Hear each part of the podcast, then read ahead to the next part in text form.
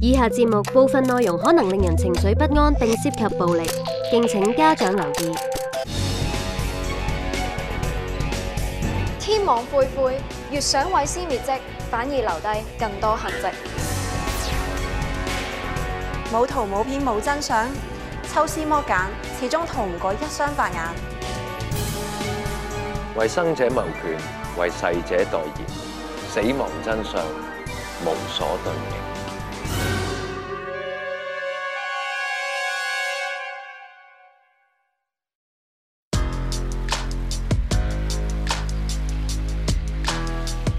一對男女喺公園遇劫，糾纏期間，男方被賊人嘅刀插傷，但係竟然唔肯去醫院，翻到屋企仲陷入昏迷，送院不治。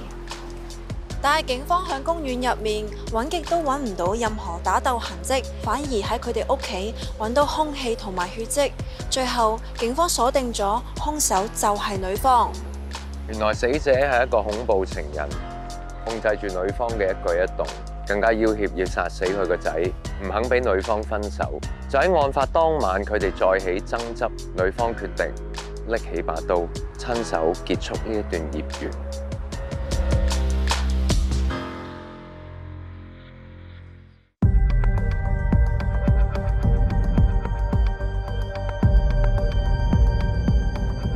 刀可以話係現代人生活中不可或缺嘅工具，屋企隨手都揾到幾把出嚟。有啲人咧就攞嚟切生果、削皮、去骨、切肉，唔同刀有唔同嘅用途，但係偏偏有啲人就攞嚟殺人。嗱，根據資料咧，刀傷啊就係高居香港呢個他殺成因嘅榜首嘅，咁要討論嘅 case 一定好多。要討論咁專業嘅嘢咧，一定要請到馬法醫啊，馬醫生。大家好，你好啊啦，歡迎你再次嚟。想問下啦，一般呢啲刀傷咁嘅 case，你哋法醫處理程序有有冇唔同咧？會檢查啲咩咁嘅？傷口喺係刀傷嘅個案咧，就特別有幫助嘅。係喺現場，我哋已經會特別去留意，睇可唔可以話到俾警方聽，去揾啲咩兇器。我知道咧，呢單 case 就係你處理嘅。係有冇啲咩特別事？因啊為我覺得係有啲特別，你先會帶上嚟同我哋分享。其實呢單案件咧本身就唔特別，唯一特別咧就當時我做緊解剖，咁度緊佢嘅誒傷口有幾深啦，咁講咗俾誒現場嗰個警察聽，跟住佢話：醫生啊，可唔可以再度度多一次？咁度完我話又係啱啦，又話再度多一次啦。咁應該要質疑佢質疑你把尺。係啦，後尾我先知道原來佢哋喺現場揾到啲刀係短咗一半咁多。哦短咗一半，嗯，即係即係當把刀係個傷口十五 cm，係咁佢把刀係得七八 cm 咁喂咁佢咁啊真係離奇咗啲喎。咁佢又肯定係嗰把刀啊？樣嘅。誒有血跡嘛？嚇！嗱，我覺得啦，死者咧嗰個致命傷口喺肝臟嗰度，就成十六 cm，係因為佢劈咗兩刀，咁跟住佢就插插，跟住就啱啱好就係十六 cm 咁樣咯。乜嘢啊？即係八加八等於十唔係啊！而家講緊係個深度啊嘛。你係咩？長度我啊三十 cm 都得啦，你要拉落去。喂，仲同唔同佢傾啊？唔好意思啊，唔好意思，我哋主持人係咁講嗱，咁你推測咧？我覺得佢除咗插咗刀之後咧，佢會再扭動。或者去喐動，或者嗰個受害者係掙扎，令到個傷口似撕裂咗，嗯有冇呢個可能性咧？你扭咪肥咗啫，唔會。咁你嘅器官可以轉動嘅時候，再撕裂到個肌肉啊，我唔估嗯會計。咁深，我覺得你就係八 cm 啊嘛，插入去，係咁你嗱插晒八 cm 啦，咁刀柄嗰啲噶嘛，仲有，咁佢係又再激烈起嚟，我又拱埋啲，但係嗯咁啊，即係你啲手又懟多少少入去，咁樣十幾 cm 都應該做到啫，唔係咁咩？其實邊個啱？嗱，少少啱，少少啱，少少啱。我完全唔啱。錯，呢個咧，呢個不予置評。嗱，我想大家諗下，係你平時你如果大力呼吸，個肚皮會點樣樣咧？你如果好大力呼吸，個肚皮縮入收緊係啦去，所以個肚皮已經喐㗎啦。咁如果你哦，我知啦，即係一放鬆，佢個皮就出翻嚟。係，所以你淨係呢樣嘢已經有幾個 cm 㗎啦。第二樣嘢要知嘅咧，就係個肝臟係喺你嘅橫膈膜底下，係所以你亦都呼吸或者啊誒放出嚟嗰陣時，個肝係喐嘅，變成你本來八 cm 呢邊多三個 cm，呢邊多四五個 cm，咁咪已經可以變成十六個 cm 咯。好多普遍啲人就會認為個肚逼啦，咁點解會有咁多位可以喐動嘅？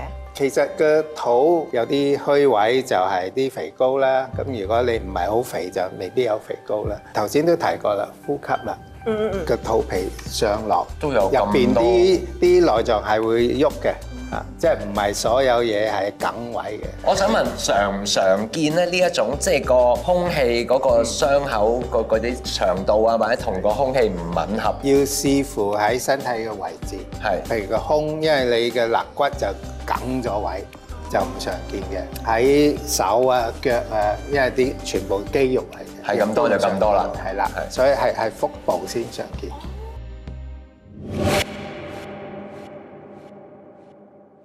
咁睇嗰個傷口嗰個形狀咧，會唔會估到佢用咩空氣去行空嘅咧？誒、會誒、你起碼可以睇到佢有幾闊啦，邊邊係尖啊或者脷啦。誒、咁有陣時嘅形狀特別古怪啲，就要諗下會係有咩古怪嘅空氣啦。啊！但係點解咁容易人體係會留低嗰啲空氣嘅痕跡？嗱，我哋就諗住做個測驗，我係用嗰啲泥膠，我揾咗幾種唔同嘅空氣試一試，出嚟會有咩效 果？泥膠我我哋攞嚟做實驗得唔得呢？得。得啊你啊， 你咁中意 得我試下啦，啊嗱，咁首先呢度有餐刀啦，餐刀係嗱有鉸剪啦，係同埋呢個螺絲批嘅好。咁首先我就試下用餐刀先啦。好啊。喂，哦哇哇咁呢一個傷口俾大家望望。咁樣算係咩啊？大家睇咧，你見到頂嗰度咧，嗰、個所謂傷口啦，係闊啲嘅。哦，底呢度咧就尖嘅。係咁你頭先你睇欣欣插嗰陣時咧，就去脷嗰邊係向下噶嘛，係係喎咁咪吻合咯，咦，啊咁即係真實，如果誒人體嘅話，都係都類係似咁情嘅況。樣。有陣時我哋可以度到嘅係咩咧？喺皮膚嗰度就咁闊啦，入邊插到個肝臟，原來肝臟嗰度就有咗嘅喎。係咁你咪可以推到哦，呢把刀唔係全部咁厚嘅，嚟到呢邊係變咗形變狀。咗形。哦，但係如果個傷口可唔可以計到嗰把刀幾多 cm 咧？嗱，而家又係咧，我哋度呢度幾多 cm？嗯，係咪咁 exactly 一模一樣？嗱，頭先你睇就阿欣欣係直落，係直落就如果你度翻呢度咧，就會好吻合嘅。哦不過要嗰要記住咧，可以係斜嘅，所以有機會呢個傷口咧係闊過呢把刀。不過咧，你就誒、呃要記住嘅咧就係、如果呢個係譬如一 cm，係我哋度呢呢度咧就一定唔會係多過一 cm，一定要有過呢、個係闊就得。即係呢個傷口闊過把刀闊過去就就得得，因為要視乎你斜，因為冇理由會有過去嘅。係啦。嗱，試完餐刀，我哋即刻試另一種空氣啦。好，我哋打唔膠剪打開啊多數點樣吉而人啊家先啦。好啊，就咁嘅先。喂，喂，嬲啲好喎。吉多一次就擘係啊，開你少始少。終你想殺人喎，小心啊！係啦，哇，好啊 頭先合埋兩個邊嘅邊邊嗰度，根本冇一邊係好 sharp 嘅。不過係吻合嘅，把舊剪合埋咗，其實兩邊都唔理啊嘛。嗯咪係一味尖插入去尖啫嘛。嘅，調轉呢度咧，抹開咗咧，你見到啦，好似兩個三角形對住嘅，尖嗰邊咪就係抹開咗嚟嗰個鉸剪嚟呢邊啦。嗯啊咁呢邊就唔嚟咯，所以咪兩個三個嘅。如果我哋喺身上見到一對對嘅，雖然佢隔嘅距離未必係一樣，係不過一對對嘅咧就會估係鉸剪，因為你哦通常都係好難話攞一把咁嘅刀吉呢邊一下，擰轉下吉第邊一下，或者有冇人用雙刀啊？可能啊，少啲少啲啦呢呢呢樣嘢唔常就見唔常見即係唔常見啦。而家我哋睇埋呢個螺絲批究竟會點？喂，哇，係啦，終於聽到嗰個撞落去嗰個聲啦。螺絲批嘅難處咧，就而家大家見到咧，北個窿變成咧插得咁深咧，你就分辨唔到噶啦。但係唔係喎，馬法醫佢個傷口隔離有啲咧坑紋咁樣咧，其係實都係螺絲批嗰啲粒嘅位嚟嗱嘅。喺呢個泥膠見到，嗯，喺人體嘅皮係見唔到嘅。哦咁嗱，如果你要見到嗰個螺絲批嘅尖呢橛咧，係係要好淺嘅。有時你唔止吉一次嘅話咧，嗯你吉好多次。有陣時好淺嗰啲你咪見到咯，即係嗰個因十字批因為嗰個十字因為佢係呢個位啫係嘛，一過咗呢個位就係全部係呢個。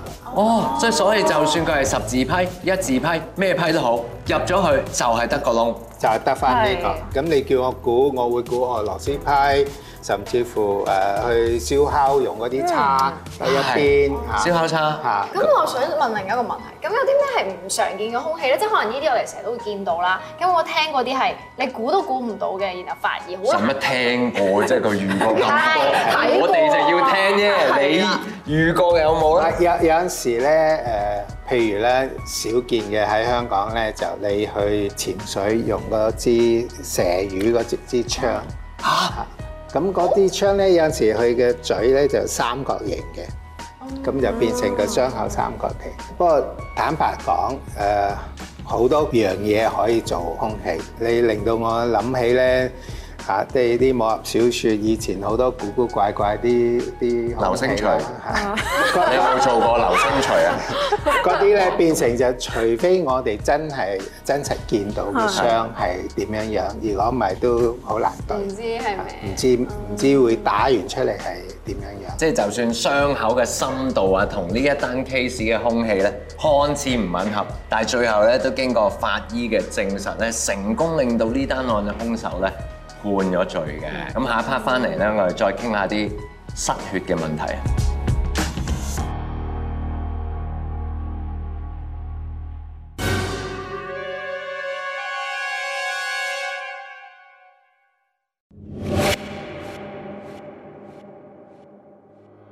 係繼續咧，有馬法醫喺度同我哋講緊刀傷啦。嗱，講到刀傷咧，我常聽嘅就割頸啦。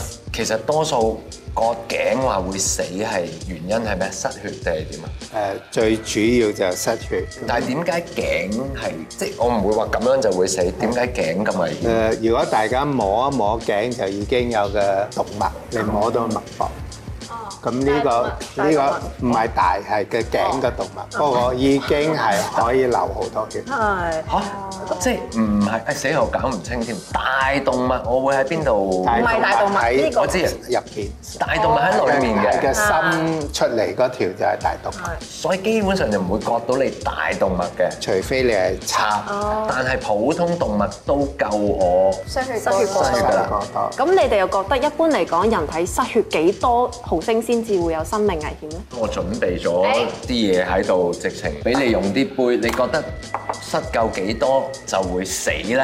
我覺得呢度唔夠我用喎，呢度係二大約二千啊嘛就嚟，但我覺得要三千咯，即係起碼呢度再加，你俾埋嗰個我啦要。係。咁即係你都你都係唔賭㗎啦，其實。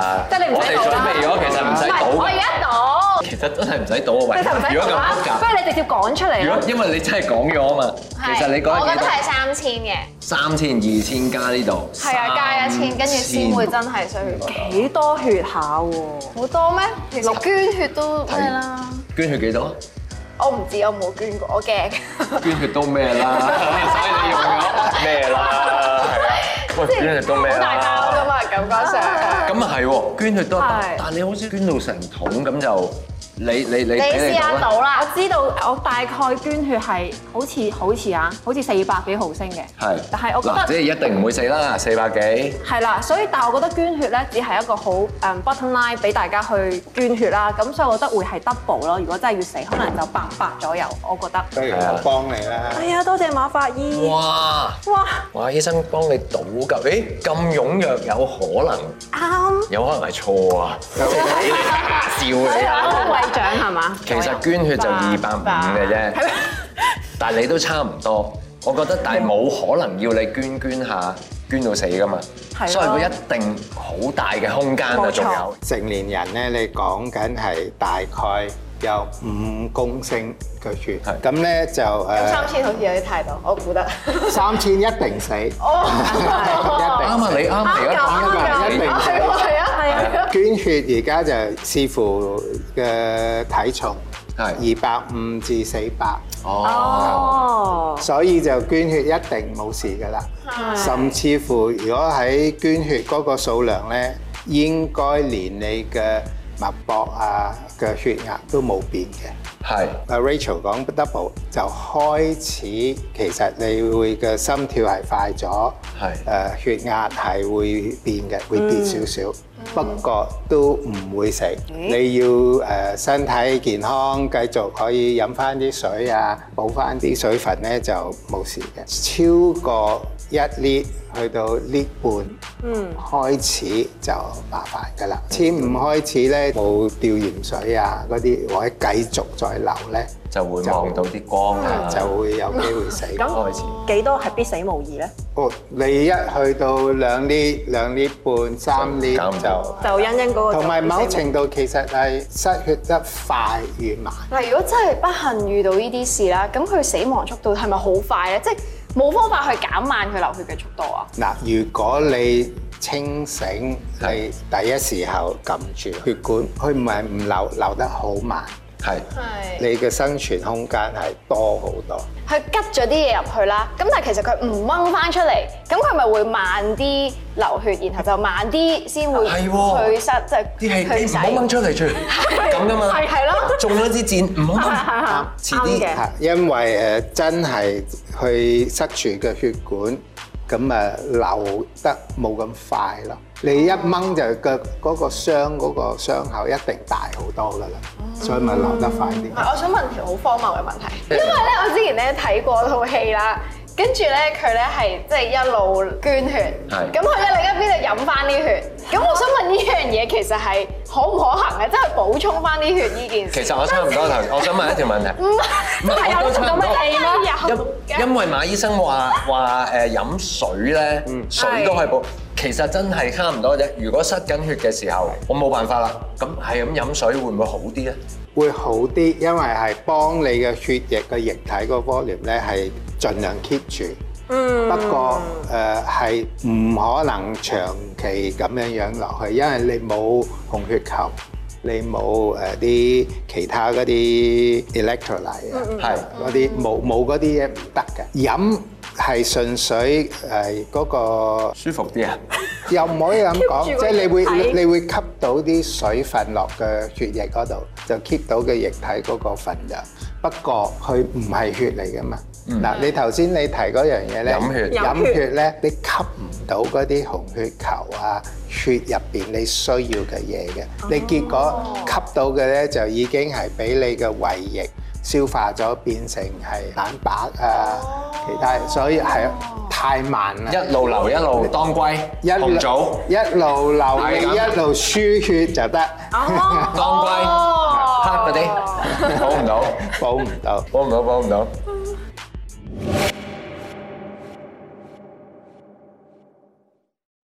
頭先我哋講緊都係啲刀傷嘅他殺啦，咁如果係自殺咧，個傷口有冇啲分別咧？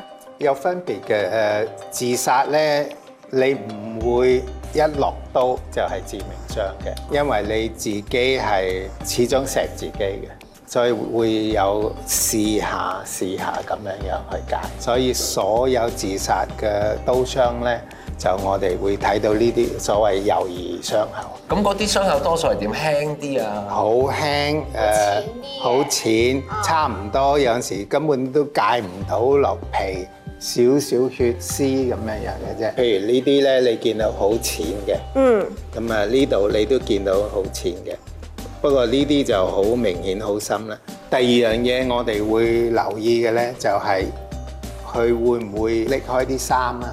嚇，譬如好簡單啊，如果你揸住把刀或者頭啊誒鉸剪咁要插自己，佢會諗下哦，我隔住啲衫，啲衫阻住嘅，所以佢會佢會剝開啲衫嘅。哦或者跟住扯高啊睇住個位，跟住試，咁就算吉都好，佢都會猶豫嘅，唔知吉幾大力。咁啊係係係。咁所以會你會見到有啲好淺、好輕嘅，冇完全冇嘢嘅，跟住佢真係想食，佢先吉得好深。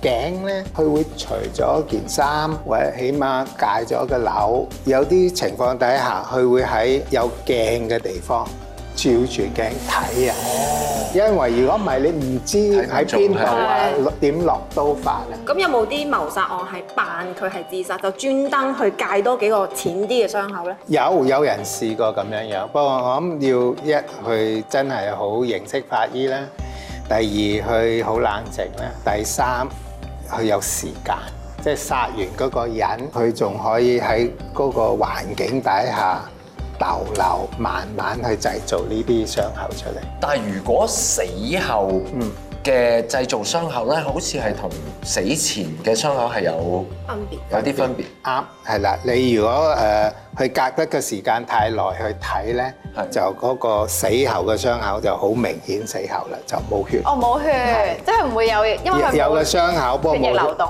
冇血流出嚟，死前做嘅傷口就係點都會有啲血。你自己撞傷、界傷，一定即刻有血流，同係係埋係附近啲啲皮膚都會腫啊，會紅啊。我估唔到呢啲咁多都係即係即係自殺同他殺嘅好大分別啦，啊嗯喺法醫嘅眼入邊。